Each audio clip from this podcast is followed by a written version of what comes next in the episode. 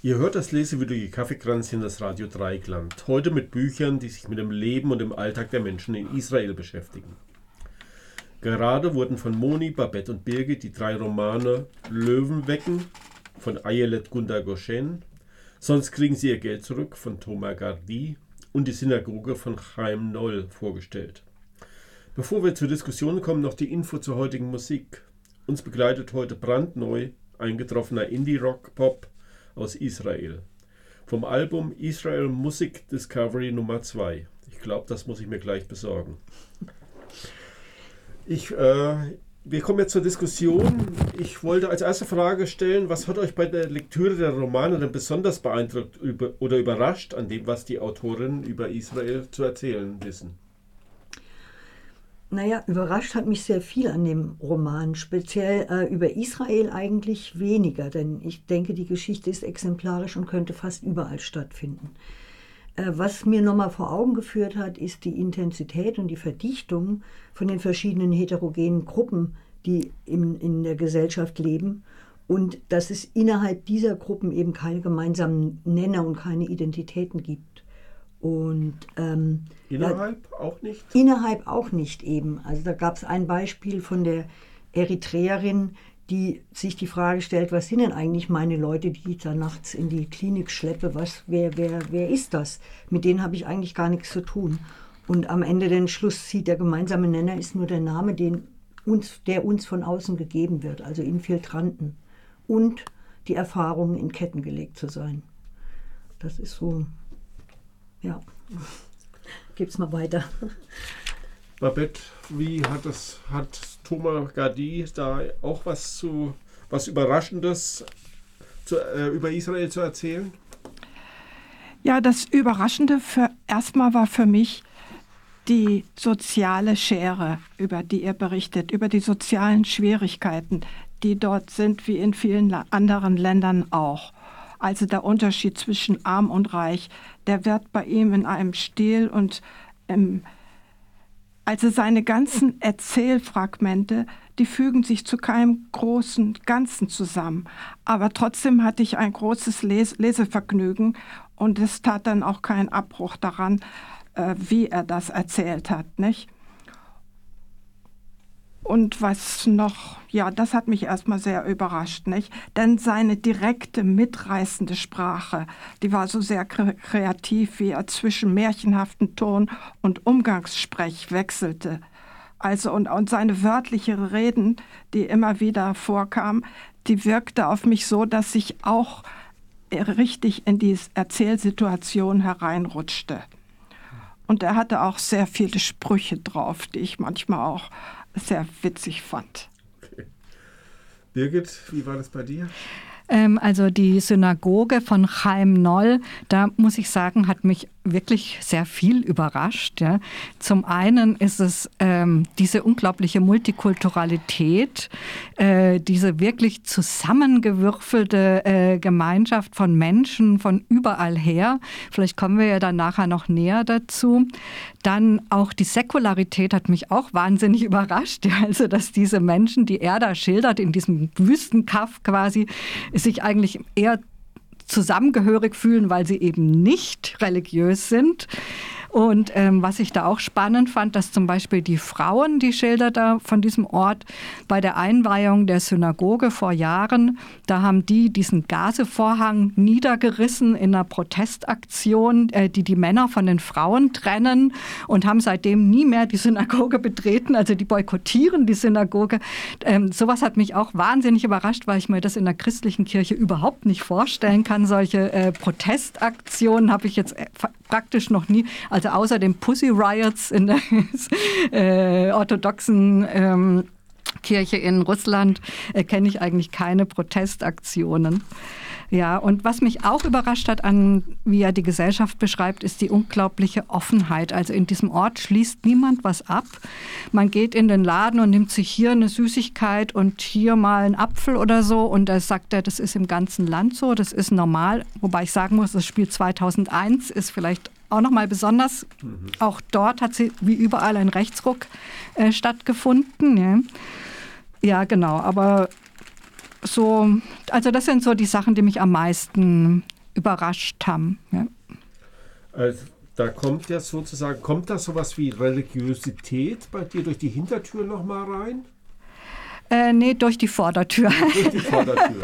Also, ja, ich, äh, ich wollte, Hintertür meinte ich so, dass äh, die Leute ähm, müssen sich jetzt verhalten nach diesem, äh, nach dieser Tat, die du geschildert hast, ja, sind aber eigentlich nicht religiös oder werden sie dadurch auch religiös? Ja, also es gibt natürlich ein, zwei, drei äh, Leute in dem Ort, die da die Stange halten und eben immer, immer schon freitags da in die Synagoge marschieren und darum beten, dass irgendwann mal dieser Minyan zustande kommt, dass man mal einen Gottesdienst feiern kann.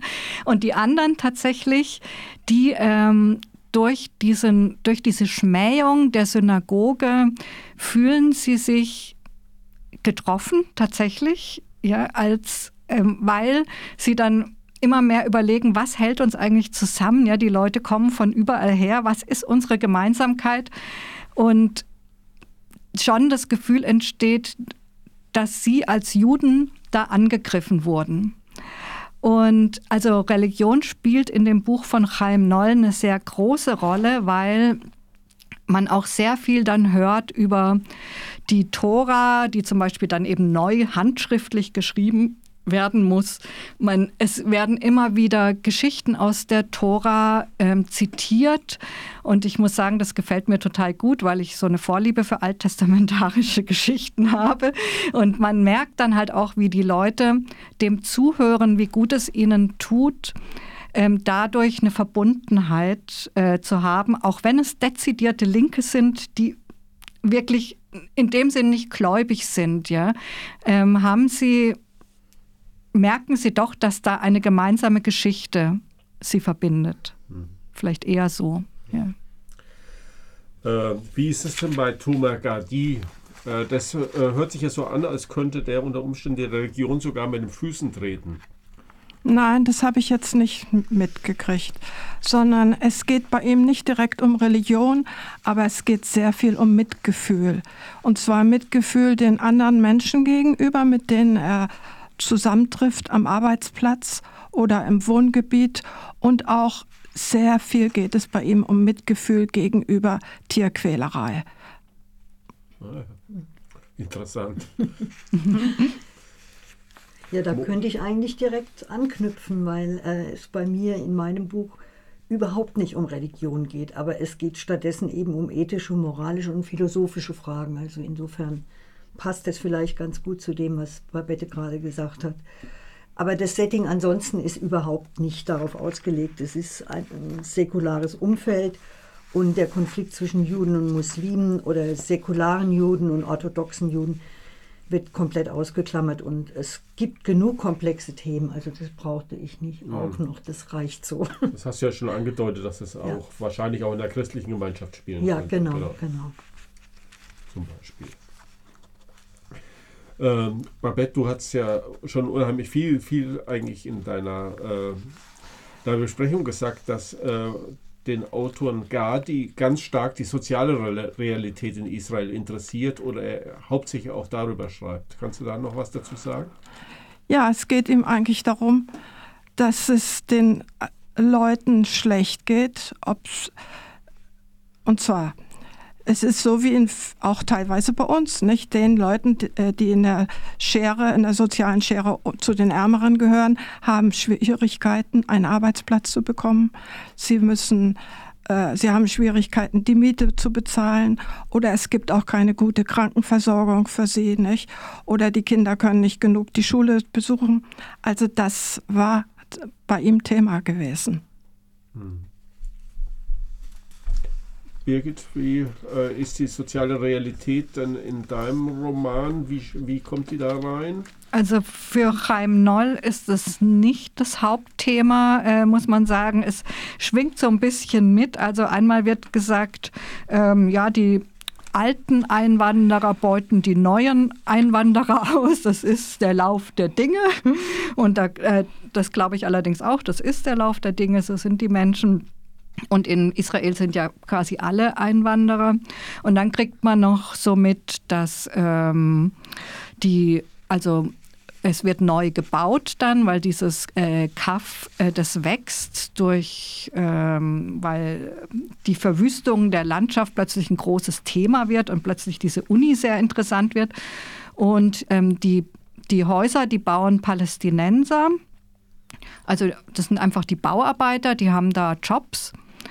Und ähm, das ist aber die einzige Form, wie ähm, die palästinensische ähm, Bevölkerung da sozusagen als extra auftaucht. Ansonsten sind die einfach so mit da. Ja. Ich habe ja schon in der Anmoderation gesagt, dass manchmal für uns Deutsche auch manchmal kommen gleich so Assoziationen wie Israel. Es hört sich alles für uns so gleich an. Ja? Also Israel, wir haben ganz bestimmte Bilder im Kopf manchmal und man weiß, äh, man kapiert gar nicht, wie heterogen diese Gesellschaft eigentlich ist. Ich glaube, äh, das ist, spielt die ganz zentrale Rolle in dem Buch. Äh, wie heißt Löwenwecken. Äh, Löwenwecken von genau. Ayelet Gunda Goshen, ja. was du besprochen hast. Ja. Also da kommt wirklich eine große Bandbreite von verschiedenen kulturellen und gesellschaftlichen Gruppen vor. Das sind Araber, Beduinen, Juden verschiedener Herkunft und die Geflüchteten aus den verschiedenen Ländern. Also es spiegelt schon einen ganz großen Bereich von, den, von, dem, von dem Zusammengewürfelten, was da in Israel ist und, äh, und wie schwierig das Zusammenleben ist. Und wie, wie Birgit vorhin auch gesagt hat, von Noll geht es auch sehr viel darum, dass die, ähm, die Differenzen eben nicht nur von, von innen nach außen sind, sondern auch innerhalb stattfinden. Und äh, der eine unterdrückt den anderen. Und, mhm. und es, ja, es ist so, es geht so weiter und das ist auch überall so. Das, das würde ich bei meinem Buch ganz genauso sagen eigentlich. Thomas Gardi, ja, was sagt er dazu? Also mir ist noch etwas aufgefallen. Es gibt ein Heimkehrergesetz in Israel, wo also Israelis aus aller Welt nach Israel zurück, also in ihr Heimatland kommen dürfen. Und das wird auch ausgenutzt. Und äh, Thomas Gadi spricht von einem Milliardär aus Mexiko, der dort straffällig geworden ist, sehr viel Geld dort verdient hat, aber dann eben straffällig wurde und mit Hilfe der Familiendynastie seiner Frau, einer mexikanischen Jüdin, Jüdin, gelangt es ihm dann nach Israel zu kommen und dort dieselben Geschäfte wieder aufzubauen in Mexiko. Es ging um etwas, was mir auch ganz unbekannt war, um Stierkampfarenen, mit denen er unglaublich viel Geld machte. Und dann ist auch in dem Buch sehr viel die Rede davon, wie die Leute dort ausgenutzt werden. Und da spielt es dann keine Rolle, ob es Palästinenser sind oder ob es äh, anderes oder Geflüchtete sind oder wer auch immer. Sie werden alle gleich schlecht behandelt. Zum Beispiel von diesem von diesem, äh, von diesem Mexikaner, nicht? der nach Israel gekommen ist. Und das war auch etwas, eine neue Geschichte für mich, also eine neue Erkenntnis, wer da alles hinkommen darf. Mhm. Birgit, der Ort, äh, an, äh, von dem Chaim Noll spricht, wird er dann über die, die Tat sozusagen, ähm, wird er homogener? Ähm, nee, äh, überhaupt nicht. Also ähm, durch diese Tat, äh, das wird dann auch national ein bisschen in der Zeitung und so äh, kommt es. Und tatsächlich entsteht dann auch die erste orthodoxe äh, Siedlung da in der Wüste. Also das lockt Leute an, die ähm, auch das Gefühl haben, oh, da ist eine Synagoge, die muss irgendwie belebt werden oder so. Ähm, sowas gibt es äh, vorher nicht. Es ist allerdings tatsächlich so, dass die hetero ähm, diese ähm, dass es eine wahnsinnig heterogene Gesellschaft beschrieben wird in diesem Ort. Ja. Die Menschen, die kommen aus Europa, aus den USA, aus Ägypten, aus Marokko, aus China, aus Australien, mhm. aus Russland, die sind, das ist, also es ist eigentlich unvorstellbar, was das für eine Leistung ist, ähm, da zusammenzuleben. Ja?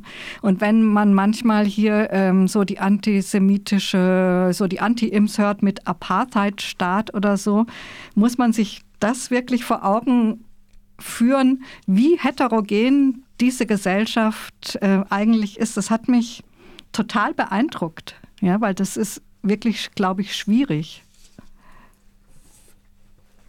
Ähm, ich hatte ja, ich hatte ja äh, die Moderation beendet auch äh, mit, den, mit dieser düsteren Nüchternheit und der wenigen Hoffnung, äh, die, die zumindest die ältere Autorengeneration Israel attestiert. Ja? Äh, wie äh, könnt ihr dazu was sagen, spontan? Also meine Autorin ist sehr jung, äh, die ist 83 geboren, aber es ist schon sehr düster. Es ist wirklich knallhart eigentlich. Eigentlich ist es eine Zumutung, das Buch, aber es, äh, es ist total fesselnd. Die Sprache, die sie hat, die, die changiert so zwischen, zwischen wahnsinnig äh, poetisch, dann wieder sezierend, nüchtern, kühl und äh, das hat mich einfach begeistert. Das ist auch mit Zeitraffer und Zeitlupen und Rückblenden und Momentaufnahmen und es ist ähm, bildhaft assoziativ, aber wirklich auch in der Grundtendenz düster. Es geht ja eben um mhm. diese, diese ethische Frage oder philosophische Frage, was macht dich als Mensch aus? Und äh, ja, was muss passieren, damit du überhaupt an dein, an dein Wesen oder an deinen Kern kommst? Und das ist düster, was sie beschreibt. Ja. Thomas Gardi, der ist ja, äh, glaube ich, äh, sehr, sehr witzig auch, wie er schreibt. Also ich glaube, es ist sehr unterhaltsam.